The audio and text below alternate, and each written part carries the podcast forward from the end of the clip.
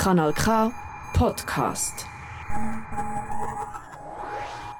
Hast du dich auch schon gefragt, wie die Kinos eure Filme kommen? Nein, sie kaufen die nicht direkt bei Hollywood. Für das braucht es sogenannte Verleiher. Die verkaufen die Filmrechte für eine bestimmte Zeit an die Kinos. Und genau das macht die Filmverleihgruppe aus Zürich. Aber für eine besondere Art von Film. Was für Filme das sind und wieso sie sich darauf spezialisiert haben, hörst du im Beitrag von Michael Kriburz. Anime. Die Fangemeinschaft für die Animationsfilme aus Asien ist in den letzten Jahren recht gewachsen.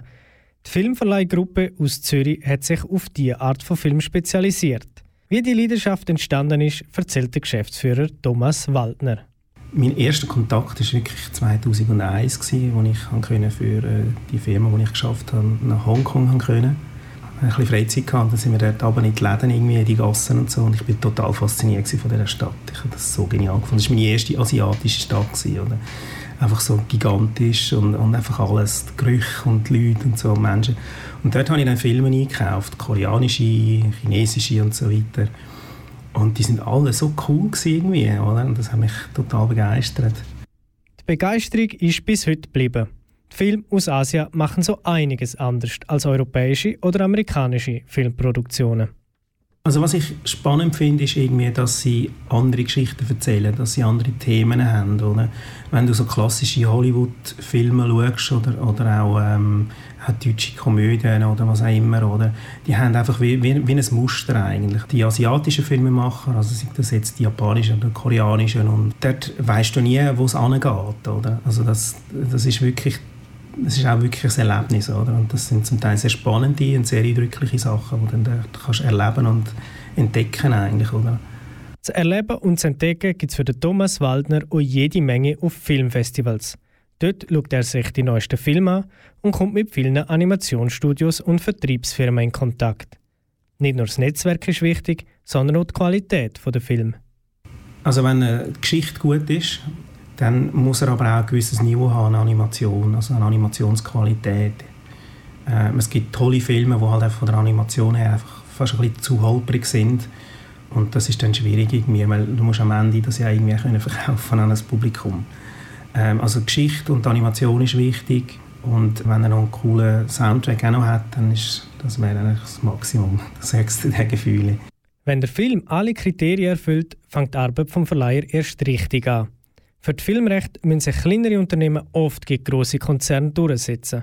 Klappt das, ist aber immer noch nicht sicher, ob die Kinos ebenfalls begeistert von dem Film sind. Du hast halt einfach eine Barriere, wenn du mit etwas kommst, wo, wo nicht, eben wenn es zum Beispiel kein Koreeda-Film ist, wo, wo die Kinos wissen, okay, da habe ich so und so viele Besucher, oder? Wenn du mit etwas Speziellem kommst erstens mal Kinos davon zu überzeugen, dass sie den Film überhaupt zeigen, oder? Weil die, wollen ja, die haben keine Lust, wenn der Kinosaal leer ist, oder? Ähm, also die suchen ja Filme, die Publikum bringen, oder? Das ist mal das eine. Und das Zweite ist, ist dann halt auch wirklich das Publikum da können, davon zu überzeugen, dass das etwas Cooles ist. Dass Animes etwas Cooles sind, davon ist der Thomas Waldner überzeugt. Darum ist es ihm auch wichtig, Newcomer in der Animationsfilmbranche zu unterstützen auch wenn das Publikum häufig aufs Altbekannte zurückgreift.